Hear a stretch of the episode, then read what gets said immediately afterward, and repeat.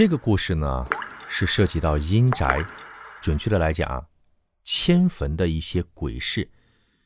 由于这件事情呢，可能关系到主人公的一些隐私，所以啊，为了保密，故事中所有的地名、人名都是化名。故事本身也只是故事，请大家千万不要对号入座，更不要较真。在贵州六盘水中山区有个寨子，名叫李家寨。李家寨是个大寨子，住了有两百多户村民。寨有其名。寨子中百分之八十的人呢都姓李，其中有一户村民叫做李正雄。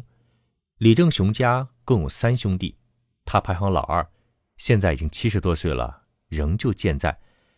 李正雄呢有个独子，小名叫做李毕哥，但时间久了，他的真名倒是被人们忘记了。为什么呢？因为李毕哥生不见人，死不见尸。九几年，他就失踪了，一直到现在，仍旧没有回家。李家的这些阴宅的故事，主要发生在上世纪九十年代初期。李正雄家爷爷的坟上方啊，一百米处有三四户人家，姓尹，因为时间久了，尹家养的鸡啊、狗啊什么的，少不了会在坟上跑来跑去。这尹家呢，虽然不姓李。在李家寨中是个很少的小姓，但是他们家挺有钱，因此也有点实力。李正雄家没办法，只能长期忍让着。就这样，忍了几年后，李正雄本人实在忍不下去了，就请来大哥和三弟商量。李正雄提出说：“大哥、三弟，咱们爷爷的坟在这儿，长期被他们家的鸡啊、狗啊啃来刨去的。”实在不像话，我想着把爷爷的坟迁走，不知你们两位是什么意见？其实啊，李正雄的大哥和三弟也早有此意，于是三兄弟一拍即合，商量好后，找来一位著名的风水先生，重新踏看阴宅，选好新的坟地和日期后，决定正式迁坟。迁坟在当地是一件大事儿，而且是个不小的工程。需要很多人帮忙。迁坟前一个星期，李正雄的三兄弟买了两只羊，把羊圈到李正雄家的圈舍后，李正雄说：“，大的这只羊呢，在坟山上迁坟时使用，而小的这只羊，在家里宰了，招待那些帮忙的亲戚和弟兄们。”可是，第二天早上，那只大的羊无缘无故死在了圈舍里。更奇怪的是。羊身上没有任何伤口，就那么直挺挺的躺着死在了圈舍里。李正雄三兄弟又买了一头猪，准备用来招待迁坟当天请来帮忙的亲戚。可奇怪的是，这头猪在别人家时活得好好的，迁到他家之后，不明不白的又死在了圈舍里，而时间只过去了两天，连续发生了两起怪事儿。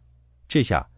李正雄的大哥和小弟着急了，他们同时找到李正雄说：“家里出了这么多不吉利的怪事儿，这坟咱们还是不要迁了吧。”可是李正雄非常固执，他说：“什么凶兆？我看是你们不想出钱吧。爷爷的坟在这这么多年了，被别人家也糟蹋了这么多年，有谁来管过？行啊，你们不迁坟，我一个人来迁。”于是，到了迁坟那天。李正雄请了寨子里许多乡亲和亲戚一起到坟上来帮忙挖坟。等坟挖开后，只见几十年的老棺材还好好的，但惊悚的是，一条一米多长、浑身漆黑的大蛇盘在棺木上，凶狠地对着挖坟的人直点头。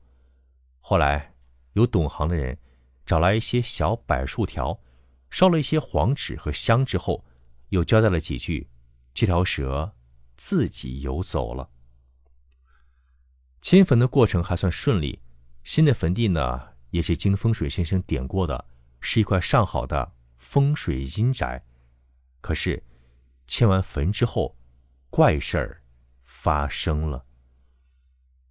迁完坟后一个月，李正雄的小弟在煤矿上班，一天，突然发生塌方，他被砸伤。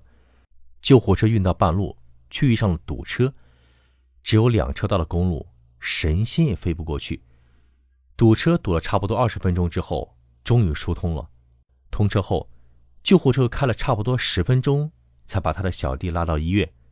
但到了医院，不到五分钟，医生就正式宣布抢救无效，死亡。李正雄小弟死后，负责抢救的医生非常遗憾地说：“如果这个病人能提前十分钟到的话，很有可能有救回来的希望。”就在李正雄小弟因为事故去世后不到半年，他的大哥被医院诊断出肝癌晚期，不到一个月也去世了。如果说李正雄大哥和小弟他们的死亡呢，一个是意外，一个是疾病，死了也就死了，算不上是什么怪事儿。但是，真正令人毛骨悚然的怪事还在后面。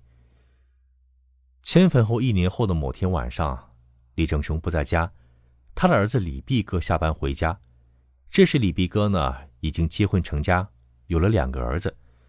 他拿出二十元钱递给自己的母亲，说道：“妈，我长期在外，经常不回来，两个儿子很可怜。喏，给你二十块钱，给他们买点零食吃吧。”等李毕哥的老娘走了以后，突然，李毕哥冲进厨房，拿起菜刀。冲到卧室里，对着媳妇儿一阵乱砍，接着，他要抓住两个儿子，一人一刀，都砍在脖子上。瞬间，猩红的血液染红了李毕哥家中的一切，屋子里传出了撕心裂肺的哀嚎声和惨叫声。邻居们一听不对劲儿，急忙报了警。等警察到现场后，李毕哥的媳妇儿和两个儿子全都断气了。而李逼哥从此也消失不见。这件事情发生后，村里有人说，在他家后面的大山上树林里，曾经遇到过李毕哥。李毕哥蓬头垢面，神情低落，情绪非常奇怪，不断抽泣着，一边哭一边说：“那天晚上他杀人时，看见自己面前的并不是媳妇和儿子。”而是很多长得奇形怪状的人，拿着刀枪棍棒想来杀他，他没有办法，才拿起菜刀对那些怪人进行了还击。但是，当他砍下去后，却惊恐的发现，躺在自己面前的，是自己的媳妇儿和两个儿子。又有周围的邻居说啊，就在李正雄家出事前两天晚上，后半夜。听见李正雄家的老瓦房上面好像石头和泥巴一样响个不停，邻居觉得奇怪，就起来查看，但是外面静悄悄的，一个人都没有。而让邻居觉得最惊恐也最诡异的是，那几天晚上，整个李家寨子的狗整晚都叫个不停。好，这个故事的名字叫做《阴宅鬼事》。各位亲爱的听众朋友，您听明白了吗？